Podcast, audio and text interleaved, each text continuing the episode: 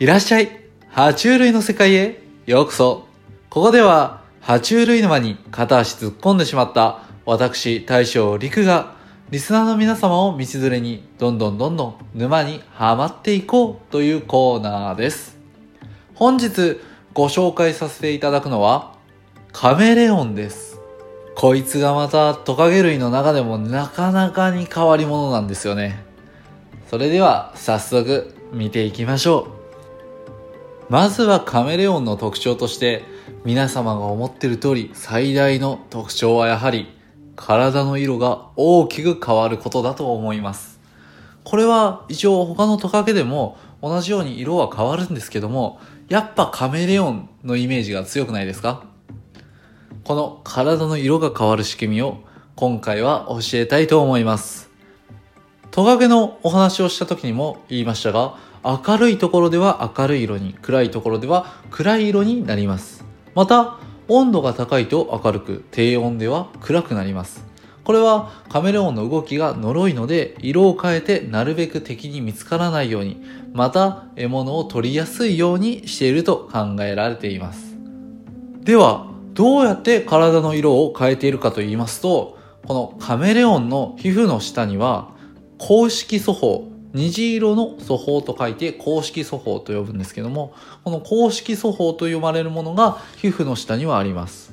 この公式素法光の量に応じて青色から緑色の光を反射するようにできています。またこの公式素法の下には黒色素法黒色の素法ですね。と言われる組織がありまして黒色素法の中にはメラニンと言われる粒が入っております。このメラニンが皮膚上の方に上がってくると体色が暗くなるという風にできてるんですね。またこれリラックスしてる時は青色から緑色の光を反射するようにできてるんですけども興奮してる時はさらに色が変わります。この興奮してる時は公式素法が黄色から赤色の光を反射するようになるんですね。また興奮してる時はメラニンは上の方には広がりません。なので色鮮やかな色になってしまうんですね。わかりましたでしょうか？なかなかちょっと説明が難しくてですね。実は僕もはっきりと理解してるかと言われるとまあ一応分かった気にはなってるっていうレベルですね。はい。なので皆様に伝わったか分かりませんが一応その皮膚の下にあの色を反射する組織があってその組織が色を反射することによって皮膚の色が変わるよというふうに覚えていただければ大丈夫かなと思います。またカメレオンは色が変わる以外にも特徴があります。まずはあの長い舌です。種によっては自分の体の1.5倍もの長さの舌を持って獲物を磨けて秒速5メートルという速さで発射します。じゃあこの舌はどういう仕組みになっているの？ということなんですけどもこれもまた口で説明するのがなかなかに難しいんですけどもざっくりとだけ説明させていただきます。まずこの長い舌根元の方は骨が入っています。また舌先の方は筋肉の塊でできています。それを踏まえた上でこの長い舌は普段は口の中に収まっているんですけども舌を発射する前にはこの舌先の強い筋肉が舌の中の骨を周りから締め付けます。この締め付けてる状態がいわゆる溜めてる状態ですね。そして舌を出す時にこの締め付けによるエネルギーが解放されて高速で舌が発射されるという風な仕組みになっております。えー、うまいこと説明できたでしょうか、えー、伝わってればいいなと思います。はい。他にも特徴があります。カメレオンの目は左右別々に目が動くんですね。またカメレオンは特殊なレンズが入っていまして片方の目でも距離感っていうのが分かるようになっています。またカメレオンっていうのは基本的には樹状性いわゆる枝の上とか木の上で住んでいるため足の指の作りも少し変わっています。他のトカゲや人間たちとは違ってこの足の指2本と3本に分かれて向かい合ってくっついています、えー、僕らの手で言うと親指側に2本指があるっていう感じですね。スノーボードとかしてる人ならわかるかな？あの、ミトングローブ？みたいな感じですね。言うたら、ミトングローブを広げたような感じの形をしているのがカメレオンの指です。後半はちょっと駆け足になってしまったんですけども、なかなかにこのカメレオンの特徴、説明するのが難しくて、皆さんに伝わったかわかりませんが、えー、今回はカメレオンのことをお話しさせていただきました。カメレオンもね、実は変えまして、ただこのカメレオン結構神経質で賢い生き物です。なので自分が飼われているっていうことを理解してしまいます。なので僕たちに見下ろされてるっていうのがすごいストレスになってしまうのでもし買う場合は自分の目線より高い位置で買うようにしましょう。僕もいつかカメレオンを買いたいなと思ってるんですけどもカメレオンはねなかなか難しいイメージがあるのでもう少し勉強してから買いたいと思っています。それでは乾き物大将の陸でした。またね。はい、ここからはコメント返しのコーナーです。えー、なんかね、久しぶりに撮った気がするな爬虫類の世界。一回雑談挟んだだけなんですけどね、久しぶりに撮ると、あ、どんな感じで撮ってたっけ？ってちょっとなっちゃいましたね。言うても一週間だけなんですけどね、空いたの。はい。というわけで、まあコメント返しは、えー、2回分、前回の雑談も含めてしていきたいと思います。まずは、爬虫類の世界のカエルのお話から2件コメントが来ています。まずは、足つぼしの毎日健康ラジオ、ゆりさんからですね。ゲロと一言だけ来てます。はい。ありがとうございます。ゆうりさんらしくて可愛らしいですよね。なんかもうこれ、このコメント最初にもうほんと速攻来たんですよ。可愛いの一言で終わりましたからね。もう本当になんて返信しようかなって迷いました。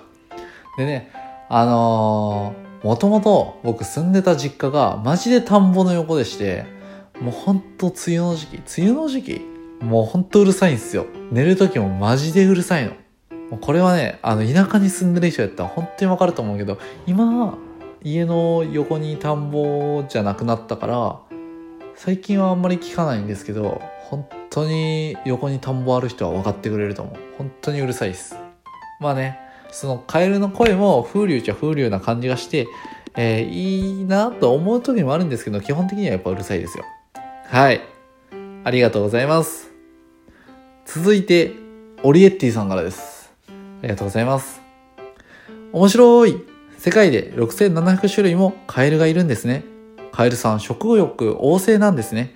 確かに、クワガタさんがゼリーむさぼるの、可愛かったかも。キューちゃんの名前の由来のこだわり、素敵です。両生類や昆虫の世界、全部まとめて図鑑の世界っていうのはいかがですか？ということで、えー、っと、まず上から行こうか えっとね、まずカエルさん、そうなんですよ。食欲旺盛っていうか、もう本当になんかあいつら鈍いんですよね。鈍いっていうか鈍感というか、なんか動いてるもん何でも食らいに行ってしまうっていう、まあ、もちろん種類にもよるんですけどね。種類にもよるんですけど、大体動いてるものを食らいに行っちゃうっていう感じの、えー、生き物でして、だそれがね、また育てがいがあるというか、やっぱ食べてるのを見るのって可愛いじゃないですか、生き物が。なんで、そういう意味ではカエルって飼いやすいですし、飼ってみるのありかなと思ってるんですけど、嫁にね、あんまりカエルは、えーっていう感じなんで、まあ、そこは要相談です。はい。で、そうなんですよ。名前が決まりまして、Q ちゃんという名前でして、でね、まあその由来のこだわりっていうのは、まあ前のカエルの回を聞いていただければわかるかなと思います。はい。そして、えー、図鑑の世界っていうのはいかがですか？ということでね、これはすっげえ光栄なんですよ。めっちゃくちゃ嬉しいと同時に無理です。はい。えっ、と、オリエッティさんの後に図鑑の世界引き継ぐのは無理です、マジで。あのー、そうですね、せめて、あの、生き物の世界とか、えー、あとは、なんて言うんですかね、まあ、エキゾチックア、エキゾチックアニマルとか、まあ、そんな感じで、まあ、変わった生き物を基本的に紹介していきたいなとは思ってるんですけど、オリエッティさんの図鑑の世界って本当に振り幅広いじゃないですか。それを受け継いだ人が生物の話だけするっていうのもなんか違うかなって思うんで、いやー、すごい光栄ですけどね、めっちゃ光栄なんですよ、これ。あー。なんか惜しい気もしますけどね、これね、引き継げるんからね。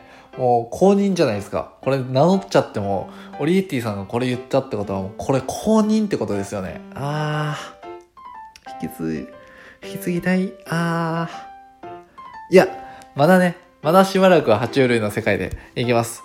はい。でね、本当に本格的になんかいろんな生き物行った時は、ちょっと考えさせてください。はい。ありがとうございます。えー、続きまして、この間の雑談のコーナーからですね。3件来てます。まずは、元スナックママの恋愛講座のかやさんからです。お疲れ様です。お祭りお疲れ様でした。私も全部聞けてないです。コメントは配信で言われてた感じで大丈夫だと思います。ということで、まあ、ヒマラヤ祭りの翌日に僕おまけ配信の日だったんで、まあ、その感想とかを含めてちょっとお話しさせていただいたんですね。で、それで、まあ、まだね、聞けてないんですよね。ちょっとずつは聞いてるんですけど、えー、これいつになったら全部聞けるんだろうっていう感じですよね。他にもね、普通に、やっぱ、毎日更新されてる方もいるじゃないですか。でそれも聞いてると、もう本当に1日3人ずつぐらい聞いてるのかな？って感じでしかまだ聞けてないんで、1週間はやっぱかかっちゃいます。はい、ちょっとずつ聞いていきましょう。かやさん、ありがとうございます。はい、次、足つぼしの毎日健康ラジオのゆうりさんからです。ヒマラヤ祭り楽しかったですよね？っていうことで、ものすごく楽しかったですね。やっぱね。で、まあ僕らの配信聞いてるとわかるんですけど、あの、祭りの時ってすごいテンション高かったんですけど、その後の収録ね、えー、月曜日に収録したんかな。もうみんなのテンションの差、祭りとの今のテンションの差よ。本当に。もうちょっとね、テンション上げてやっていきたいなと思うんですけど、いやー、ほんと祭りってだけであんなにようテンション上がってたなって自分らでも思いますね。はい。本当に頼も、楽しませていただきました。ありがとうございました。はい、次。夫の収入2.5倍に上げたい妻の泥挑戦の日々からあげ妻さんですね。マジでパニクりましたよ、あの時は。4人のうちの誰かがコメントしてくだされば、下手な悪口は言えないからいいかも。え？ということで え、まずね、最初のまあ、パニクりましたっていうのは、あの、マサールが、あの、コメントして、で、マサールっていう名前を付けてなかったもんだから、僕だと思ったらしくて、まあ、僕に対しての、まあ、返しをしてたんですね。ただ、あその後それを見た僕が、いや、それ、マサルのコメントです。みたいな感じで言ったことに対してのこのパニクリですね。はい。でね、まあそれを踏まえて、まあコメントのことは今度から名前を付けてコメントを残すようにしようということで、えー、僕たち乾き物は、えー、最初に自分らの名前を付けてコメントするようにしています。まあ、ただね、なんかこれのコメント、名前を付けなくてもいいメリットを、あげずまさんが言ってくださいまして、この4人のうち誰かがコメントしてくだされば、下手な悪口は言えないからいいかもっていうことでね、確かにね、誰がコメントしてるかわからんかったら、例えばね、あげずまさんが僕の悪口を言ってたとしても、マサルがコメントしたら、わーら、リクさんコメントしに来たみたいな感じで、まあ悪口は確かに言えないかもしれませんね。はい、誰かが見てるんで。はい。というか悪口言うなよっていう話ですよね。まあね、僕ら M が多いんで全然ね、悪口言ってくださってもね、話題に出してくれただけで嬉しいんで全然悪口言っていただいてもいいんですけどね。はい。もう逆にね、ちょっと悪口でもいいんで話題に出してくれればそれだけでも万々歳よ。ほんまに。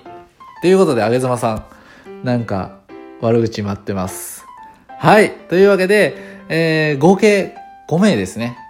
えー、っと、いや、ゆうりさん被ってるで4名か。4名の方からのコメントでした。またまたコメントお待ちしています。はい、ありがとうございました。大将りくでした。